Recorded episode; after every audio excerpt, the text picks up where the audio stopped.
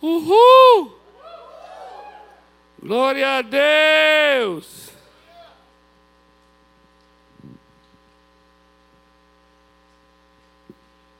Louvado seja o Senhor. Obrigado, meu querido. Guilherme, amado. Essa, essa canção, ela, ela, ela é.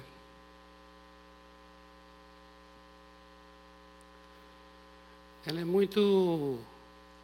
Estou pegando a letra aqui da canção. Ela é tão linda, né?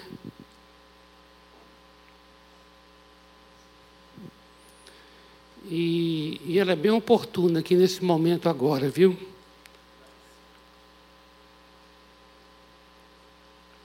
Se estou perdido, encontro a graça. E onde a graça, tu estás. Se estás aqui, há liberdade. Tua vida em mim é santidade. Aleluia. Que coisa tremenda, né, amados? Coisa linda hoje aqui, não é? Louvado seja o Senhor. Obrigado, pastor Paulo, viu?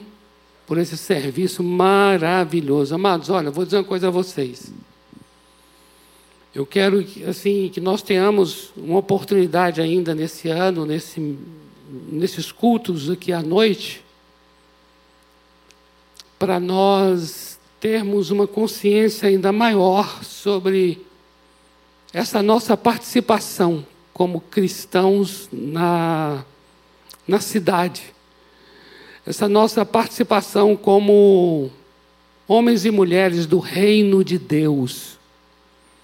Entendermos muito bem isso, como é que o reino de Deus se manifesta nestes dias, nesta geração.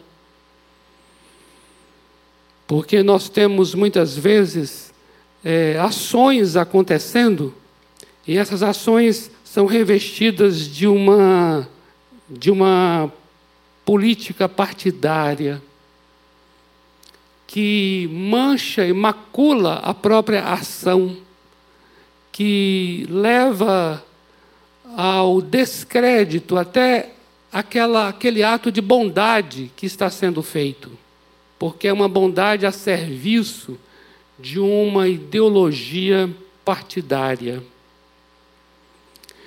E aí nós, muitas vezes, nos afastamos e nos distanciamos da questão ideológica, e com isso distanciamos também do engajamento de misericórdia e de bondade. Ou seja, nós muitas vezes não temos a sabedoria de, de dizer assim: mas como é então a minha ação? Como é então que eu devo agir? Como é então, como homem e mulher do reino de Deus, que não tenho uma bandeira ideológica no sentido da política partidária, mas eu tenho uma bandeira do reino de Deus, eu tenho uma bandeira da redenção. Eu falo como embaixador do reino dos céus na terra. Como é que eu devo então agir? Como será então o meu engajamento? Eu quero fazer isso de uma maneira inteligente, de uma maneira relevante, de uma maneira que de fato influencie, de fato seja transformadora. Nós temos uma linguagem na Igreja Batista do Povo para responder essa pergunta. Essa linguagem chama-se INSEC e ABCP. Por isso, eu gostaria muito que nós tivéssemos aqui ainda uma oportunidade para essa compreensão a respeito dessas questões, não é, Pastor Paulo? E vou contar com o Pastor Paulo, vou contar com, a, com o pessoal da BCP também. Não é, Bruna? Bruna! Bruna! A Bruna. A Bruna. A última coisa no mundo que ela quer é que eu faça isso. Aí por isso eu vou faço. Aleluia! Glória a Deus. Amados, louvado seja o Senhor por esses ministérios, viu? De misericórdia, de amor. e eu via um, um, uma conexão né, muito profunda e com o que nós estamos aqui compartilhando. Eu queria que você abrisse sua Bíblia, por favor, em 2 aos Coríntios, capítulo 4. Nós estamos com esse texto, né, nesse mês de julho, você sabe, você que tem estado conosco aqui nessas noites de domingo, que agora é às 19h30. Uhul! Aí a gente aproveita já, já dá o um aviso do horário. É porque os horários nas noites né, variaram, então a gente tem que fixar agora. Então, amados, você tem acompanhado conosco, segundo aos Coríntios, capítulo 4, a partir do verso 7 até o verso 10, nós lemos no nosso primeiro encontro aqui do mês, que diz assim: Temos, porém, este tesouro em vasos de barro, para que a excelência do poder seja de Deus e não de nós.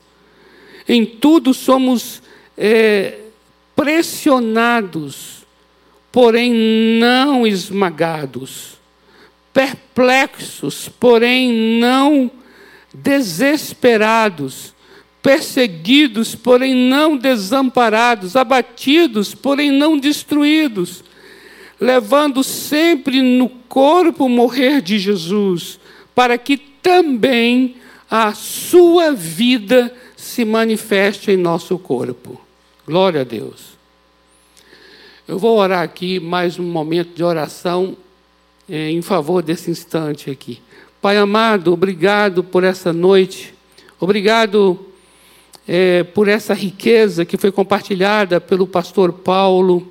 Obrigado por esse ministério. Te louvamos pelo INSEC, te louvamos pela BCP, te louvamos por esses canais de graça, de misericórdia, de poder, de transformação de vidas.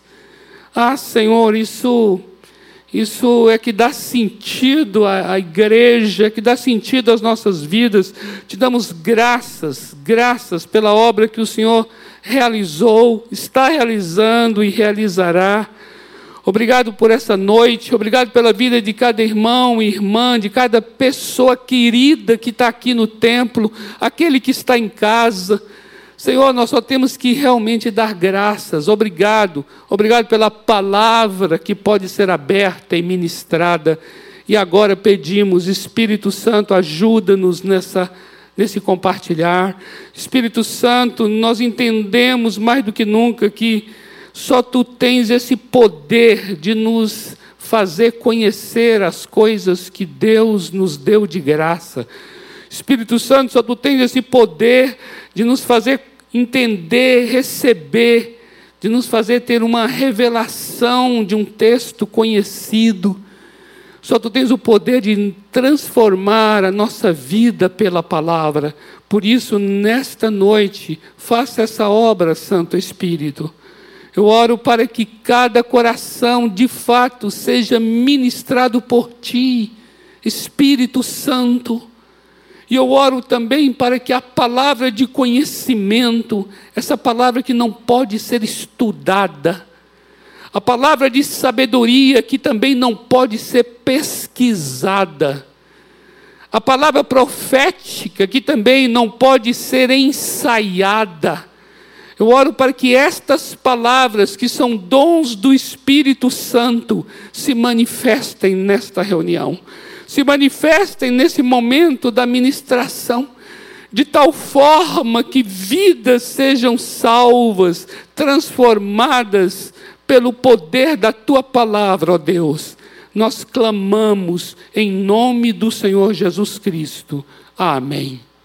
Amém, amados. Amém, queridos. Glória a Deus. Louvado seja o Senhor. Amados, nós temos é, já por dois domingos, né?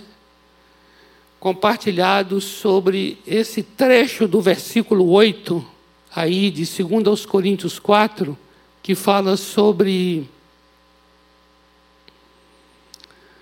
que fala sobre esse Deus que pressiona, mas não esmaga.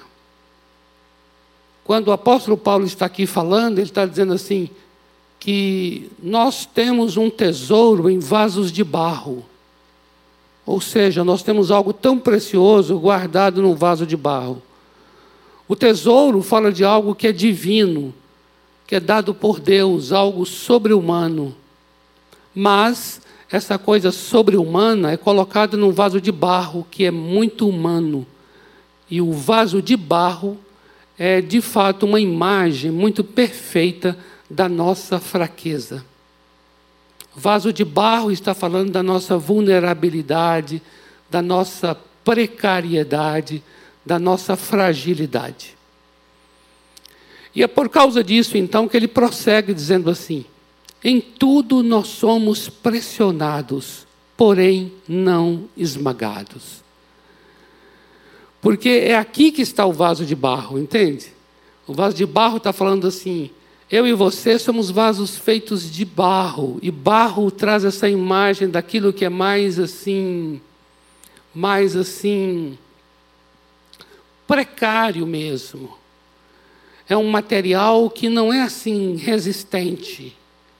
Não é feito de ferro, não é feito de outro tipo de, de, de, de matéria-prima, senão o barro. Por quê? Porque nós passamos por momentos de pressão. Nós somos pessoas pressionadas. Esse é o sentido do vaso de barro. Mostra de fato a nossa fragilidade. Nós somos pessoas pressionadas. E o cuidado do Senhor, e aí nós estamos falando aqui desse cuidado de Deus com as nossas vidas, desse amor do Senhor para conosco é que a palavra tribulação pela qual a gente passa tem esse sentido de pressão. Ou seja, quando a gente passa por um momento adverso, momento difícil, momento de aflição, nós estamos sendo pressionados.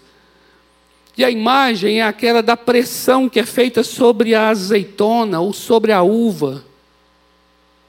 Porque a palavra é a mesma para aquele, aquela máquina, aquela, aquela, aquele, aquele lugar de prensa. E o cuidado é exatamente esse: é o de prensar, mas não esmagar. E remover daquela prensa o melhor, o melhor do, do, da azeitona, o melhor da uva.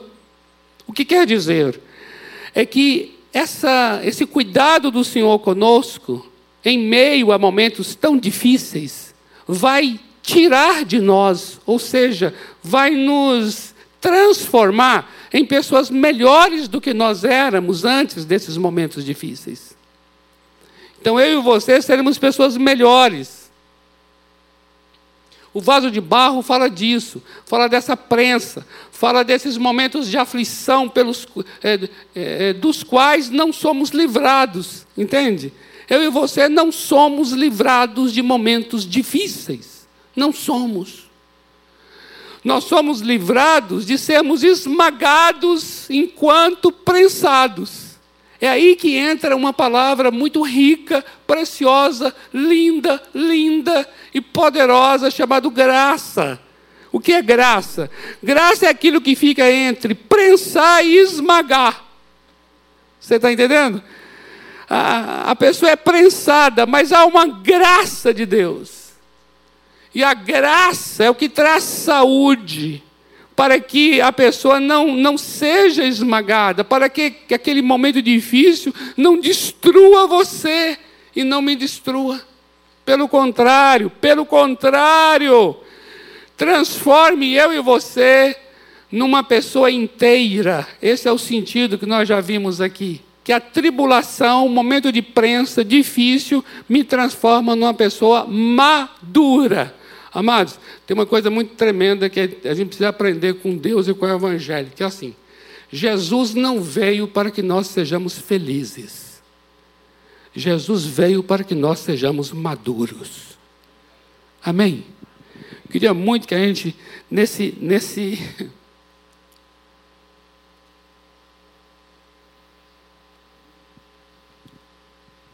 Vocês não têm ideia e cada um, claro, tem uma ideia, mas nós não temos realmente a ideia completa do que significa viver num mundo como nós vivemos hoje. Em que há uma busca pela felicidade, uma busca pelo bem-estar, uma busca por uma vida e todos os avanços que sempre ocorreram em todos os campos campos do conhecimento, campos científicos, campos tecnológicos todos esses avanços para quê? Para promover essa, esse bem-estar, promover essa felicidade. E muitas vezes nós estamos dentro da igreja do Senhor Jesus também influenciados por essa busca de felicidade, essa busca de felicidade. Olha, amado, vou dizer uma coisa a você que eu não sei se vai te desanimar. Se você ainda não é uma pessoa rendida a Jesus Cristo e quer entregar seu coração a Ele para ser feliz, não é aqui o lugar. Não é não. Porque, olha, eu vou dizer uma coisa a você. Seguir Jesus é rapadura. É doce, mas não é mole não. Você está entendendo? É doce, mas não é mole não. Viu? Por quê? Porque a proposta é de maturidade. Ou seja, a proposta é de crescimento. Não é de felicidade. Por quê? Até porque esse crescimento, essa maturidade vem muitas vezes, na maioria das vezes, em momentos difíceis. Vem por conta de situações de aperto.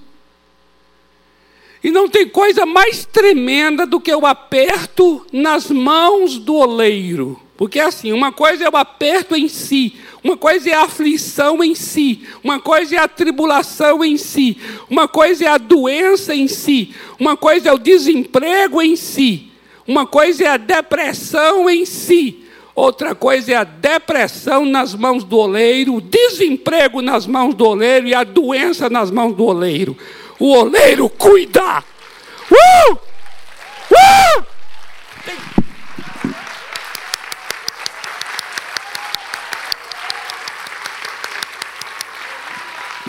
Aleluia! Ele cuida de nós. Uh! Oh, glória! Eita Deus! É, mas Deus ficou tão feliz agora. Sabia? O Senhor Deus se alegrou agora. Falou assim: é verdade, eu cuido de vocês mesmo. E cuida mesmo, amados. Isso aqui é tremendo, viu? Porque Ele cuida. Ele sabe que essas situações vão passar. E Ele sabe que eu e você vamos continuar. Então eu e você temos que continuar muito melhores do que nós éramos. Então é tremenda essa obra dele, como nós já falamos aqui, né? Esse vaso de barro é o oleiro que cuida e o oleiro coloca a mão por fora e a mão por dentro. Você já viu um vaso? Eu recebi uma imagem do Neno, né? Obrigado, Neno. Ele enviou para mim um oleiro formando um vaso, uma coisa linda. E de fato é uma mão, uma mão dentro e outra mão fora. E nós falamos né, que o nosso Deus faz isso, né? A mão dele de fora são essas circunstâncias que nos advêm. E a mão dele dentro é a sua palavra, que em nós opera dentro de nós, transformando. Então, enquanto há situações que vêm de fora, há também um trabalhar do Senhor de dentro. Com o propósito sempre, sempre de que nós sejamos pessoas inteiras, que nós sejamos pessoas maduras. Entende, amados? Isso é tremendo. Não trocamos isso por nada. Isso é tão tremendo que eu acabei de falar aqui, amados, que muitas vezes, por conta da busca do prazer, a gente deixa de crescer. A gente faz a opção pelo prazer e não pelo crescimento.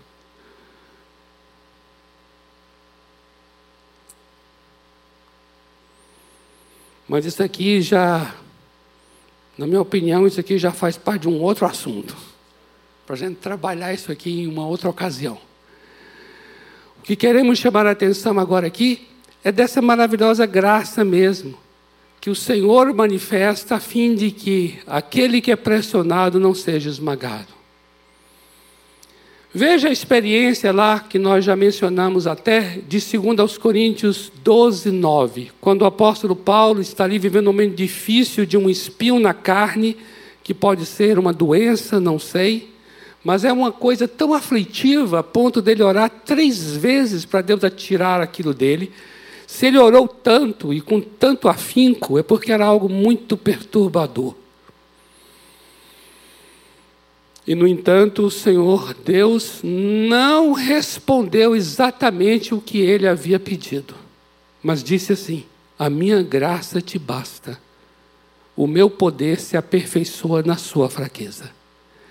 Essa resposta, minha graça te basta, é como quem diz assim: Não vou remover o espinho da tua carne, mas vou estar sempre presente em tua vida para que você possa suportar. Uau! Isso é tremendo.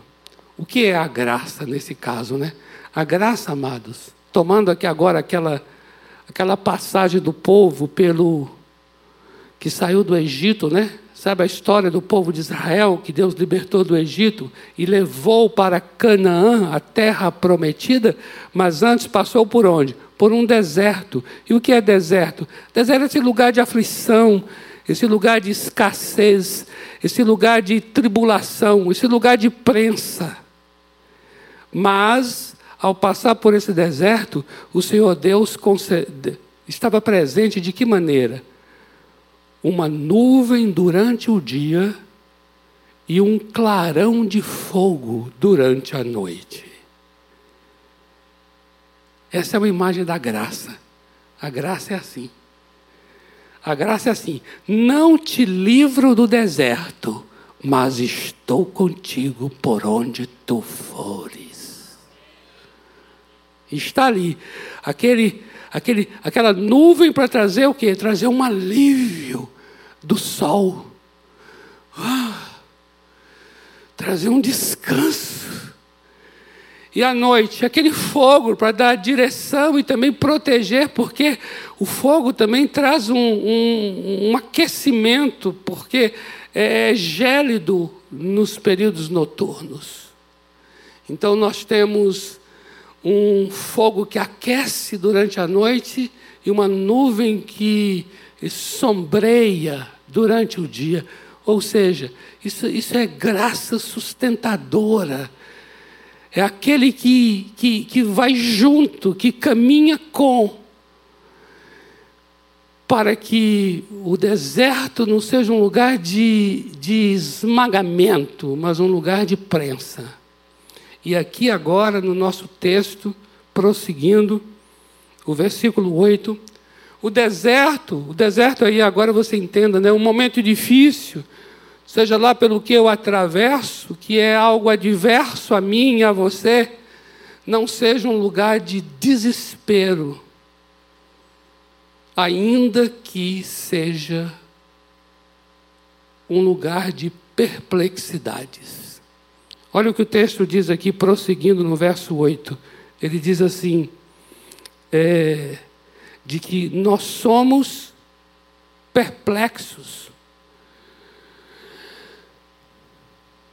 mas não, porém não desesperados. Eu não sei qual é a sua versão aí, talvez mude alguma coisa, mas o sentido é exatamente qual? A palavra perplexo, amados, perplexo, a palavra grega aporel,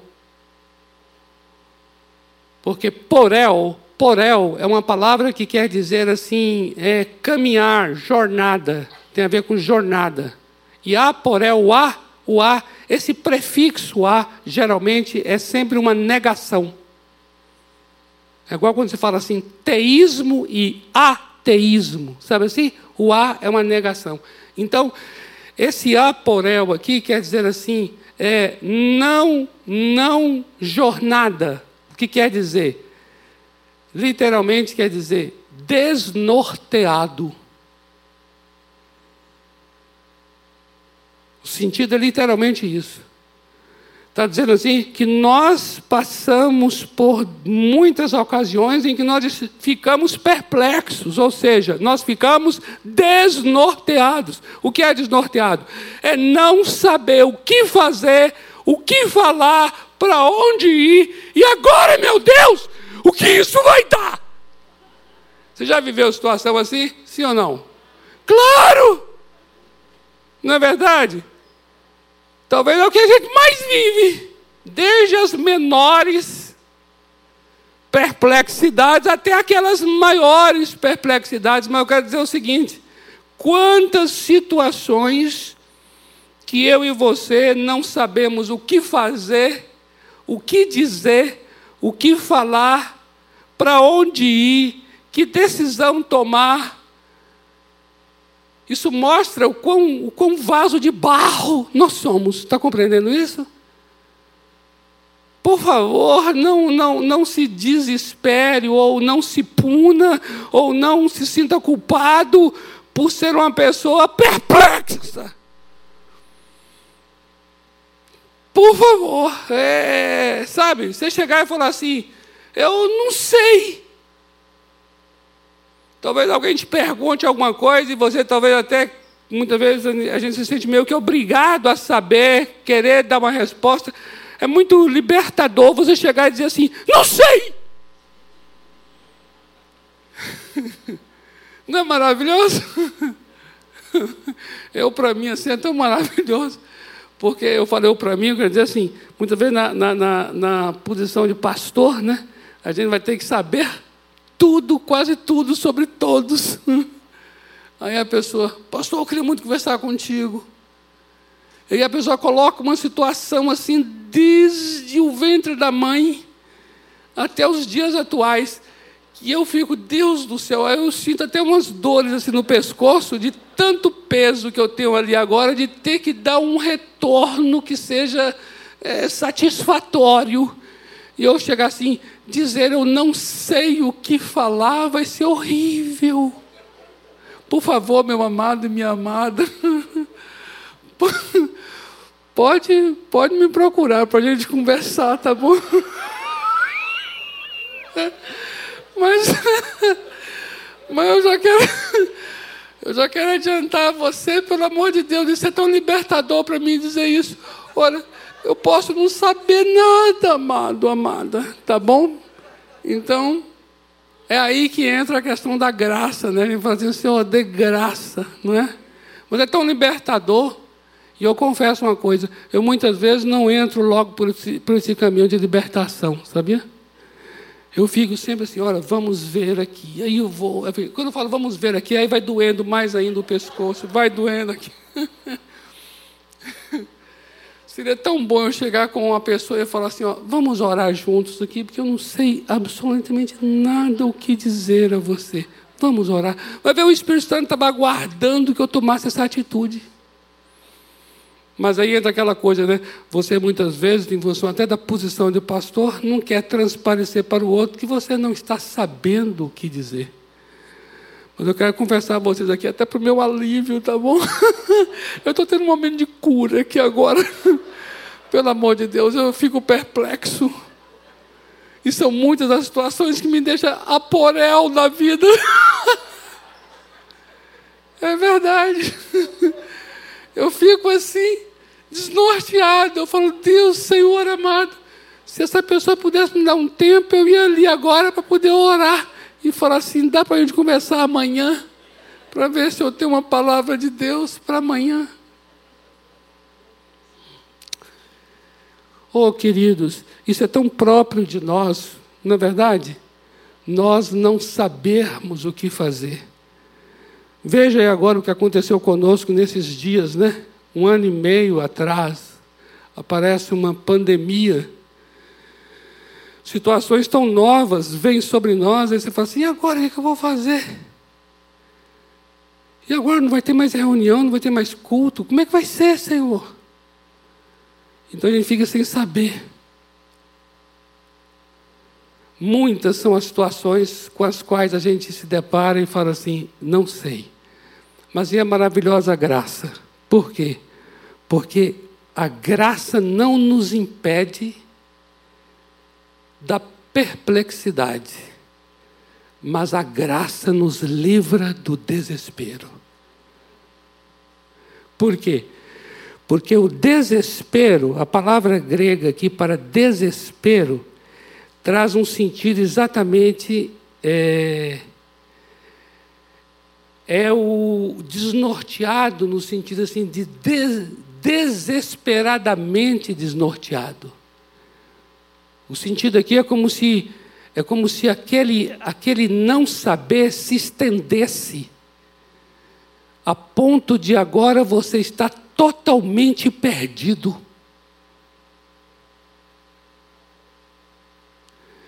Então, numa linguagem bem simples, seria assim: perdido, sim, mas totalmente perdido, não.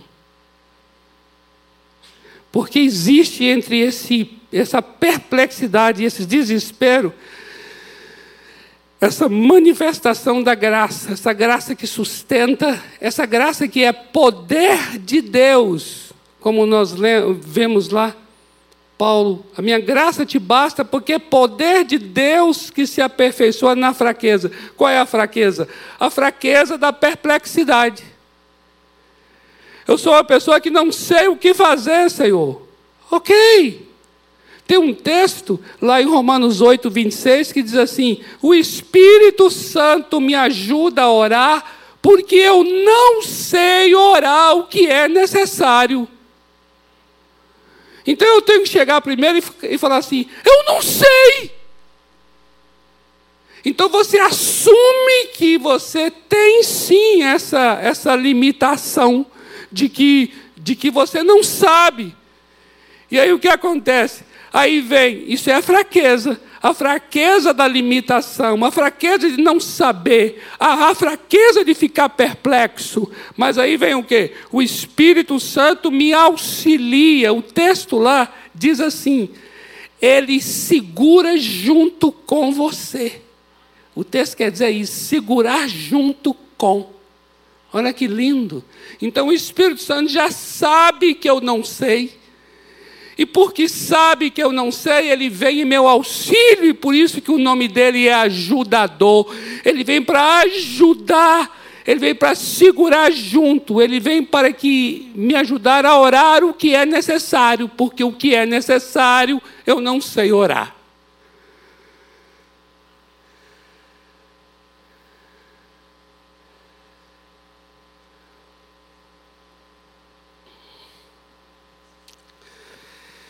Amados, são, são, são tantas experiências, né? Em que nós estamos vivendo instantes ali assim de não saber, assim, perdidos, de olha para um lado, para o outro, não vê uma saída, não vê uma porta, não vê uma perspectiva de, de, de provisão, de, de, de, de livramento. Olhamos para as pessoas, elas não entendem o que você está vivendo. Quantas situações assim? E antes que, antes que essa experiência desemboque no desespero, antes que essa experiência caia no totalmente perdido, a graça vem e o poder de Deus é aperfeiçoado nessa fraqueza. E aí vem um poder de Deus para nos tirar desse lugar perdido.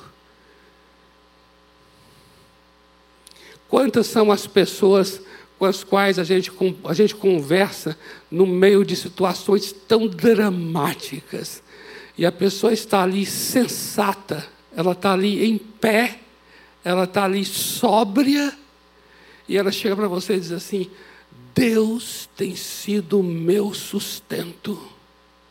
Se não fosse Ele, eu não sei onde eu iria agora e o que, que eu faria agora no meio dessa tragédia. É exatamente isso. A graça vem livrando a pessoa de cruzar, cruzar essa, essa linha que está entre a perplexidade e o desespero. Vem a graça como uma barreira de, de misericórdia, como uma barreira de poder de Deus, uma barreira do cuidado do Senhor, uma barreira do amor de Deus e, e, e puxa de volta. E a pessoa parece que bate lá assim, volta. Deixe-me ler um texto que expressa o que eu acabei agora de falar. Segundo aos Coríntios, capítulo 1, versículos de 8 a 11, diz assim: Porque não queremos, irmãos, que ignoreis a natureza da tribulação que nos sobreveio na Ásia. Isso é Paulo falando. Porquanto foi acima das nossas forças, a ponto de desesperarmos até da própria vida.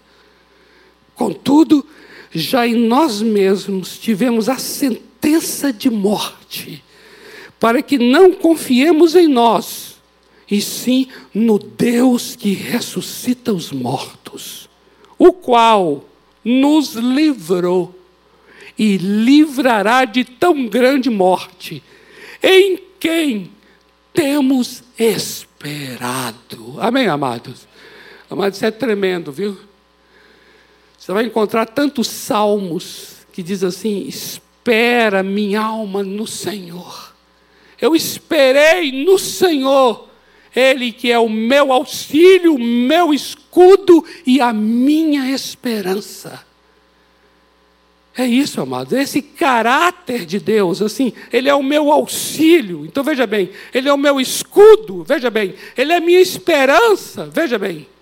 É, é, ele não é, é, ele não, ele não age, ele é o escudo, ele é o auxílio, ele é esperança.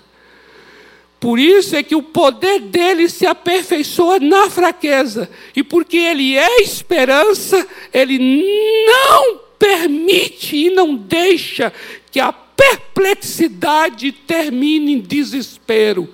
Porque ele é a nossa esperança.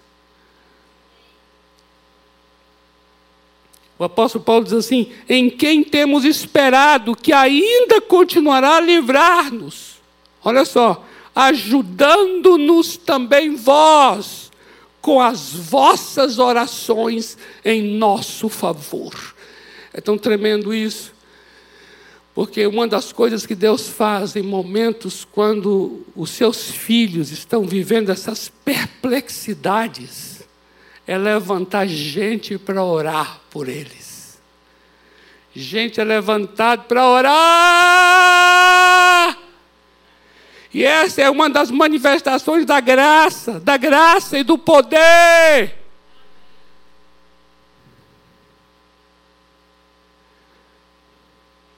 Para quê? Para que a perplexidade não se estenda até o vale do desespero. Aí começa, começa você não saber, começa você não saber para onde ir, não saber o que fazer, não saber, não saber. As situações vão deixando você cada vez mais confuso, mais perdido. Aquilo vai começando a tomar sua alma, suas emoções, seus sentimentos.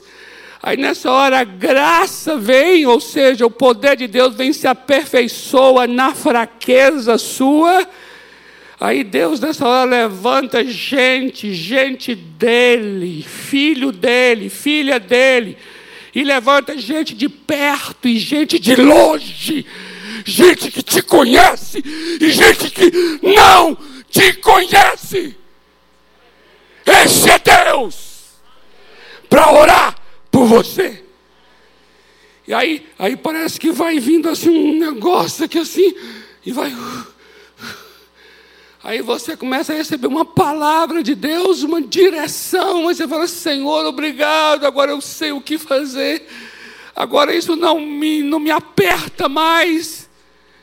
Aí muitas vezes vou, alguém liga para você e fala assim: Fulano,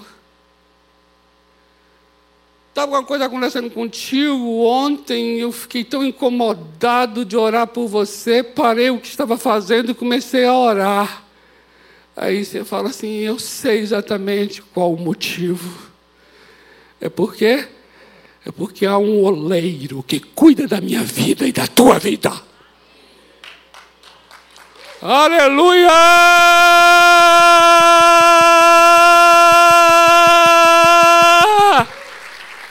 Eita Deus! Amém? Amado, na mão de Deus, na mão do cuidadoso, poderoso, maravilhoso, sublime Senhor Deus, essas situações, elas servem para o nosso bem. Naquele momento ali, a gente não vai entender jamais. Se alguém disser para nós que está servindo para o bem, a gente vai ouvir e dizer assim: Amém, meu irmão, Amém, ok, ok, mas não vai nem, entendeu? Tudo é compreensível. Mas com certeza tudo isso serve para o nosso bem. Eu já vivi situações exatamente como esta pela qual estou falando aqui. Em que aquele momento difícil na minha vida, no caso aqui foi uma questão ligada a uma cirurgia, questão de saúde, e que naquele momento o negócio foi, foi, foi afligindo, foi afligindo, foi num crescente de aflição, passando dia após dia, em que me veio até a, a, a sensação nítida, como nunca tinha acontecido antes na minha vida, da morte vindo em minha direção, assim. E eu já estava tão debilitado que já estava quase que também me entregando, assim. E aí uma palavra veio ao meu, ao meu ouvido assim: levanta da cama agora e anda. Aí eu fui, levantei e andei. Quando eu levantei e andei, tive um profundo livramento ali. E, e, no, e naquele dia, ou no dia seguinte, eu já fiquei sabendo que é, uma irmã lá em Belo Horizonte, né, naquele horário, tinha orado e falou sobre um espírito de morte que tinha vindo e que ela foi levada a interceder e orar. E, e aí, quando eu fiquei sabendo disso, dizer, eu já chorei no dia lá que eu tinha tido aquele alívio do que estava vivendo ali no corpo. Aí depois eu chorei mais ainda outra vez por causa da.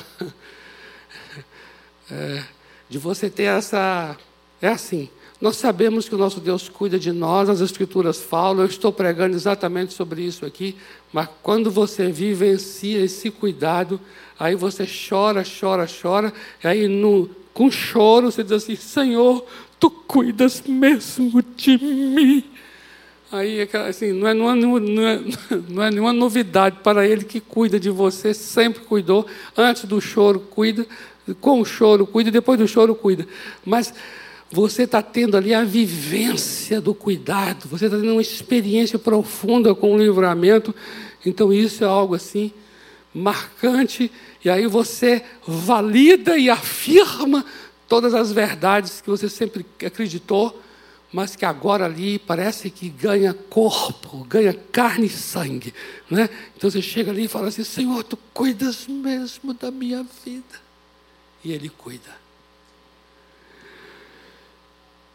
Ajuda-nos, pessoas que oram em nosso favor. Amém?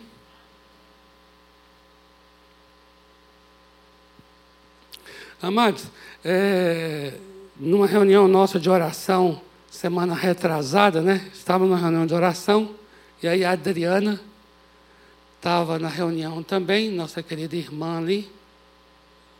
E aí, naquele dia, a gente estava falando sobre o Deus que nos dá uma palavra em momentos assim, de perplexidade, momentos de em que você não sabe o que fazer, momentos que você está sem, sem, sem direção. E o quanto a graça, que é o poder dele, que aperfeiçoa na fraqueza, vem em forma de palavra. Porque essa graça vem de várias formas. A graça vem em forma de livramentos, em forma de gente orando por nós, em forma de uma paz muito grande em nosso coração. E uma das formas que vem a graça é de uma palavra. Porque uma coisa que é extremamente necessária para quem está vivendo essa, esse aporel aqui, para quem está vivendo essa perplexidade, esse desnorteamento, é ter uma palavra de direção.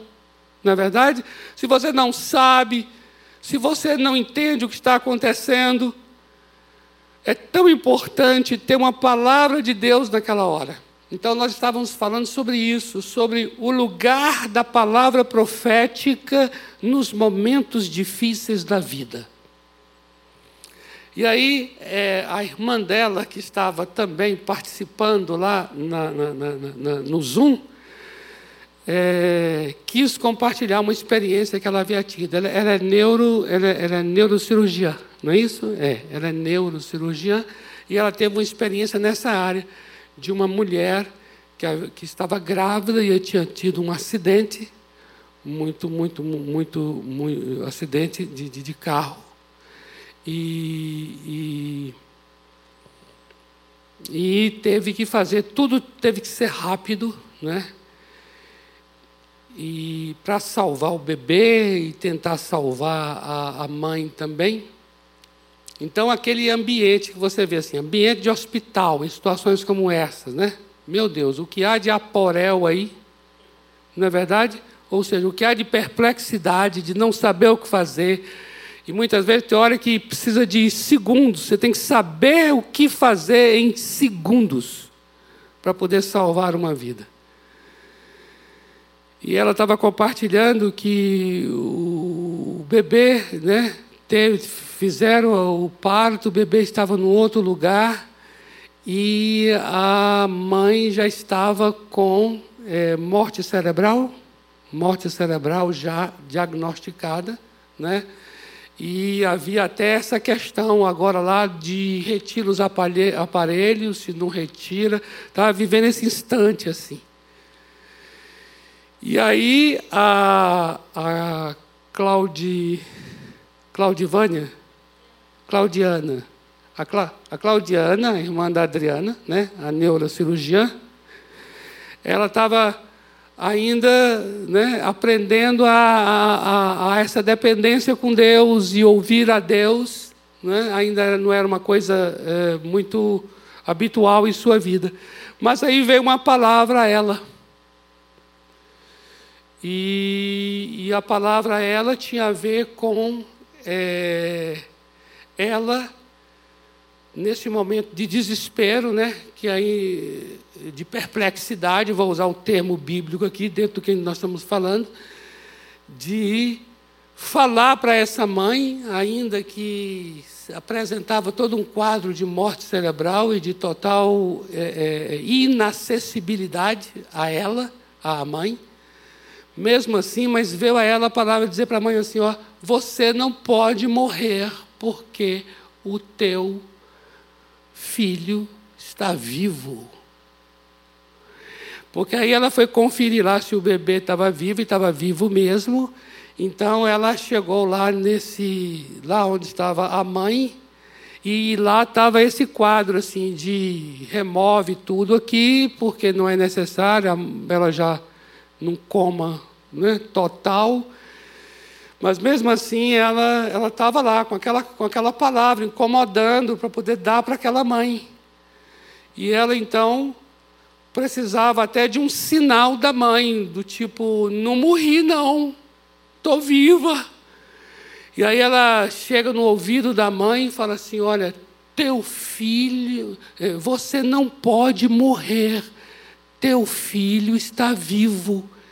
E aí ela falava de novo: Você não pode morrer, teu filho está vivo. E aí ela pediu assim: Por favor, me dê um sinal de que você está ouvindo o que eu estou dizendo. Que aí seria para ela, uma neurocirurgiã, um, um sinal factível, né?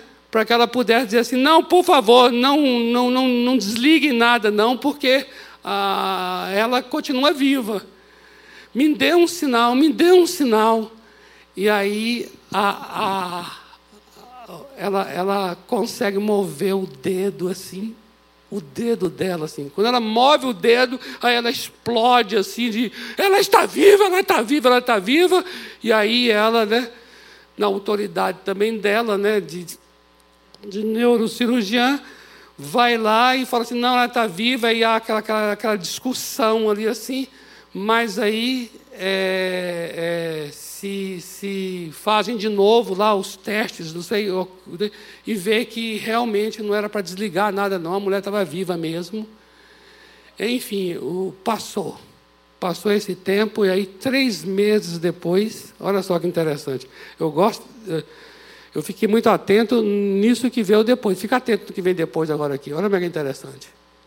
Três meses depois aparece uma mulher andando com uma bengala assim, apoiando, e um homem com um bebê no colo.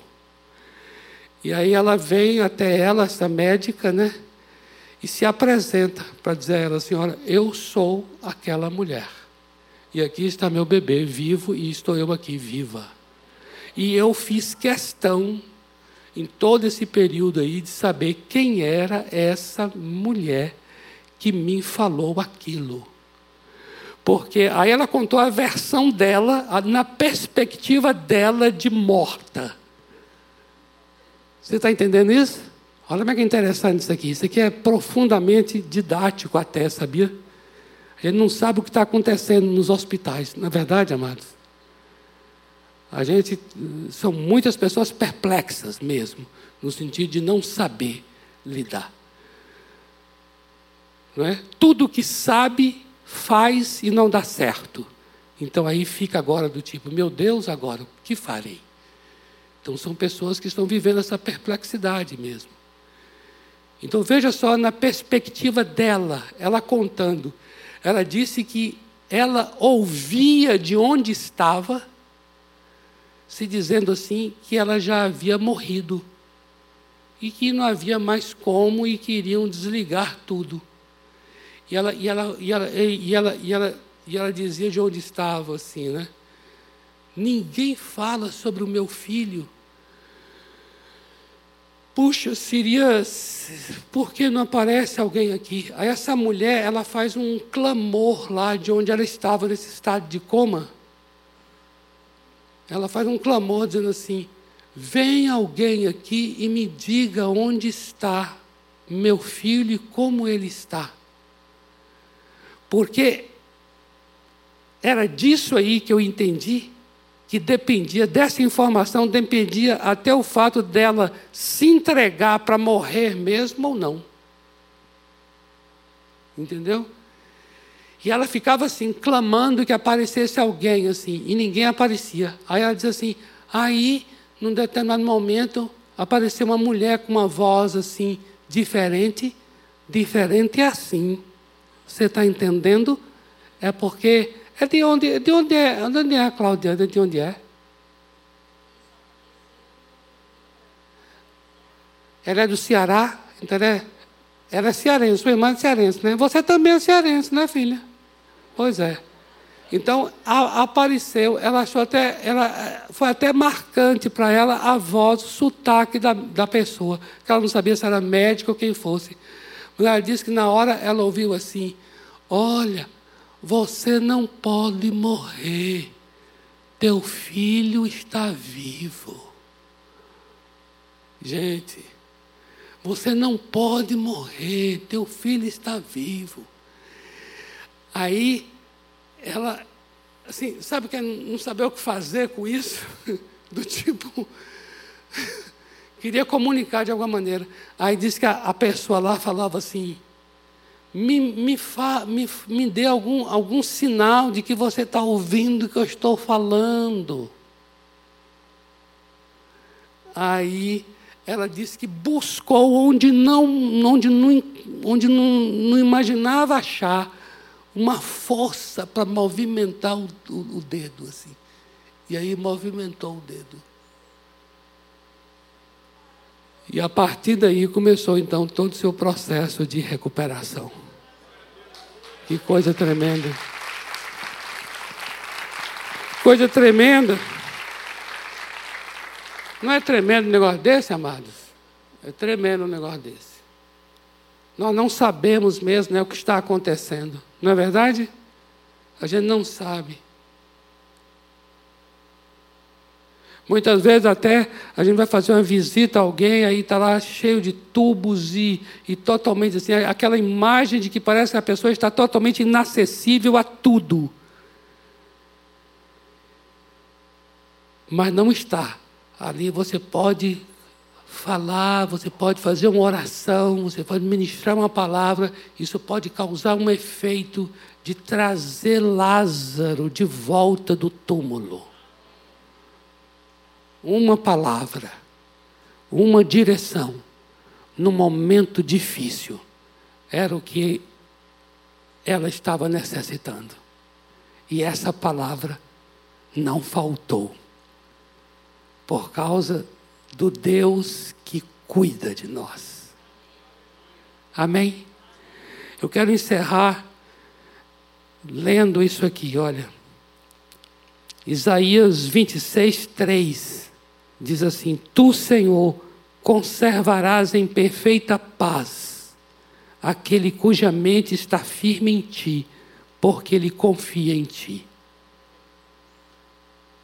Perfeita paz quer dizer não haverá desespero.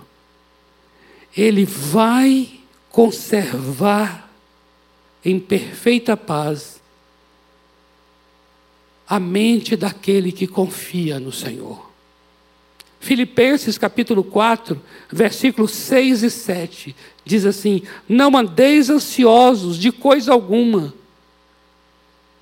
E esse ansioso aqui é exatamente a pessoa perplexa. Porque ansioso quer dizer dividido.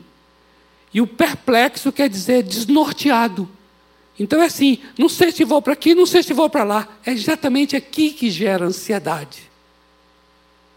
Aí ele está dizendo aqui: não andeis ansiosos de coisa alguma, em tudo, porém, sejam conhecidas diante de Deus as vossas petições, pela oração, pela súplica, com ações de graça. E a paz de Deus, olha aí, a paz. A paz é essa graça que nos livra do desespero. A paz de Deus, que excede todo entendimento, ela guardará o vosso coração. A canção que nós cantamos aqui, Senhor, preciso de Ti. Eu queria chamar os amados aqui para a gente cantar essa canção, Senhor, preciso de Ti, em que tem um trecho lá que fala isso, né? Que guardará né? o seu amor me guardará. Olha que coisa linda. E a paz de Deus, que excede todo entendimento, guardará o vosso coração e a vossa mente em Cristo Jesus. Porque é nesse lugar que, que o desespero acontece, é no coração, é na mente. Mas o texto diz que o Senhor guardará a sua paz guardará o nosso coração. Amém? Amém, amados? Queridos, eu estava preparando essa palavra e orando por essa palavra, assim. Eu gosto muito de, assim, eu falo, Senhor, me dê. Uma coisa que eu tenho orado muito para o Senhor dar, sabe o que é? É palavra de conhecimento, palavra de sabedoria aquela palavra diretiva, sabe? Assim, muitas vezes é um texto dentro do texto. Então estamos aqui preparando a palavra, mas dentro da palavra tem uma palavra ali que vai ser dada talvez para alguém só, só para uma pessoa. Enquanto o que está sendo ministrado é para todas as pessoas, muitas vezes vem uma palavra ali que vai ser para alguém só, só para uma pessoa ou só para duas pessoas. Eu tenho orado muito isso, para que o Senhor traga isso. Isso chama-se palavra de conhecimento, palavra de sabedoria, é um dom do Espírito Santo. E aí eu estava ali é, sobre essa palavra, né? E aí, em determinado momento assim, em um outro lugar, nem estava estudando, não, veio forte assim o meu coração. Jó 14, de 7 a 9. Aí depois eu fui ver que fala realmente também sobre esperança. E esperança é o contrário do desespero. Jó 14, 7 a 9. Eu queria ler esse texto e depois de ler esse texto, vamos ministrar esse cântico aqui, Senhor, eu preciso de Ti. Amém? Jó 14, 7 a 9 diz assim: Porque há esperança para a árvore, há esperança para a árvore, pois mesmo cortada, mesmo cortada, ainda se renovará. Mesmo que ela seja cortada, ela ainda se renovará. E não cessarão os seus rebentos.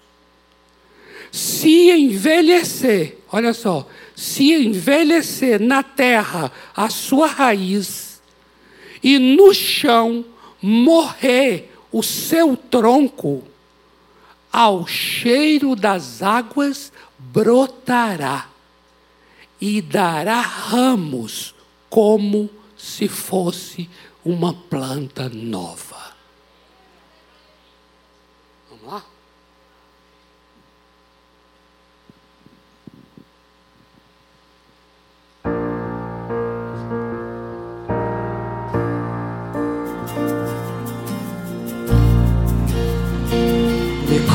Confessar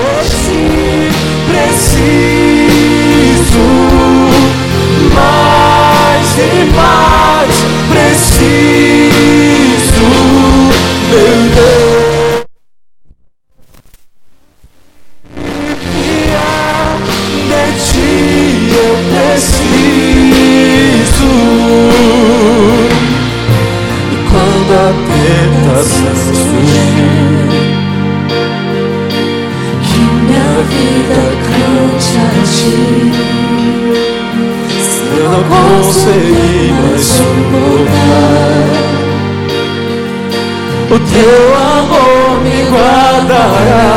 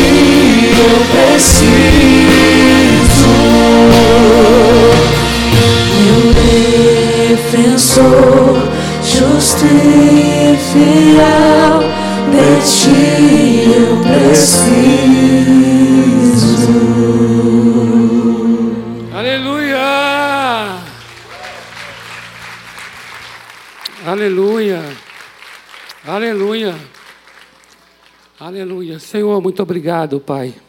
Obrigado pelo teu cuidado, obrigado pelo teu zelo.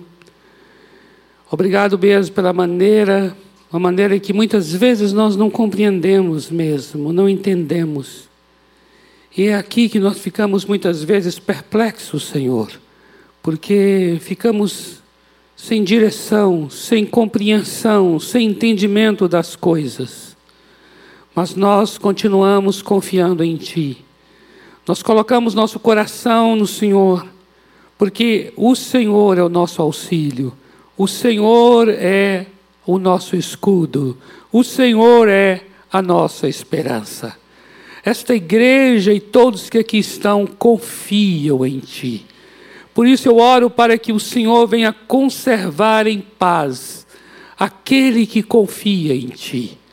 Senhor, em nome de Jesus, e eu oro para que esta palavra de Jó, que nós lemos aqui agora, seja uma palavra que traga vida àquele que porventura está vivendo essa situação, em que foi cortado, em que parece que está a situação está no fim, está morrendo.